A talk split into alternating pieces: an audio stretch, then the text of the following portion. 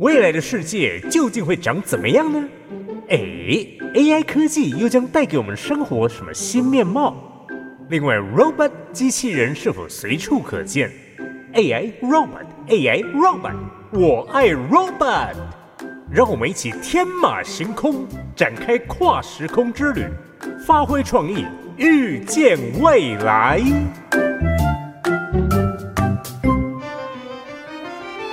AI robot，我爱 robot。哎，大家有没有想过，这 AI 开发到最后，它有没有可能变成我们真的朋友啊？就是说，我们不是会用 AI 创造一些虚拟角色吗？这些可能是用一些文字来表达，那或者是用声音，或者用图像啊。这种从最早的啊，我们说这文字回复，像《神通情人梦》啊这样的啊，和电脑交谈，那他告诉你该怎么做，或者是陪你聊天啊，这种聊天的这 AI 互动已经很早就有了。那再来进化到声音，好，就 Siri 啊，你和 Siri 聊天也不算聊天，就语音控制，但是有感觉一来一往那种聊天的感觉。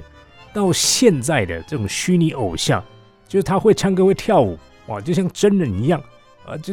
整个就是一种活在我们这个世界的一个人一样，那更甚者，开发出像电子狗这样可以触碰到的啊，它可以跟你玩耍的。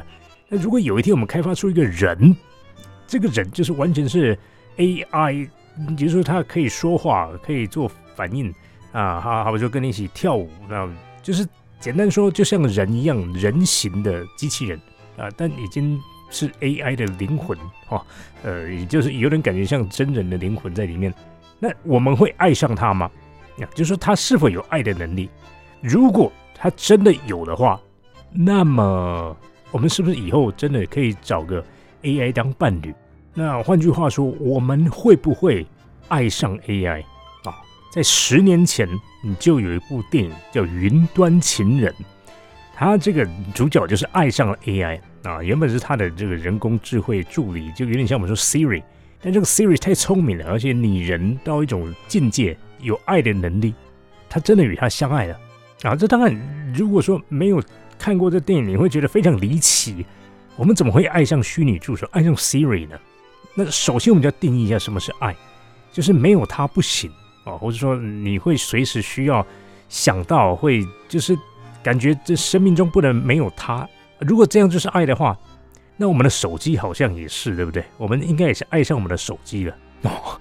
如果说爱的定义是这样的，哎，我甚至听过一些这个男女朋友或者老公老婆啊，啊，多半是女生抱怨说，这个男方啊，这个每天使用手机的这个时间呢，比陪他还长。以前的智慧型手机还没发明之前是爱车啊，好像爱车比爱这个老婆多一点。对，老婆吃醋啊，啊，就是到底是这个和车结婚还是跟我结婚呢？好像没有车不行啊，那现在是好像没有手机不行啊，那身边老婆不在啊，没关系，哎啊，当然这个绝对不是正确的啊，我们在这里要强烈谴责啊，这先生不该这样。啊，我们作为广播还是要有一些教育功能。啊，不过不过大家也会不会有这种感觉，就是好像你过度依赖某个事物啊，变得这个好像是你生命中的一部分，有点像你的人生伴侣的那种感觉。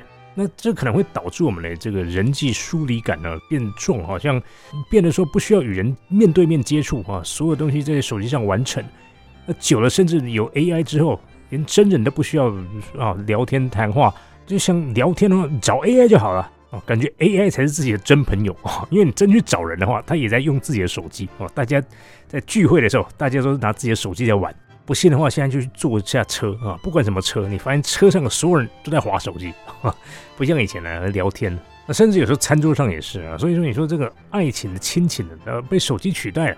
你说人与人之间能够建立深厚的友谊或是爱情吗？会不会到头来我们发现我们真正爱上了是我们的手机，是 AI 呢？所以有意思的电影啊，大家可以看一下。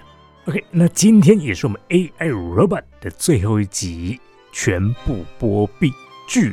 钟哦，就像以前电影有个钟啊，在最后面啊。不过大家也不用伤心啊，Paul 一直在汉声电台啊，只是说这个节目结束而已啊，还会有别的的，敬请期待。OK 啊，那就大家珍重再见了，AI Robot，拜拜。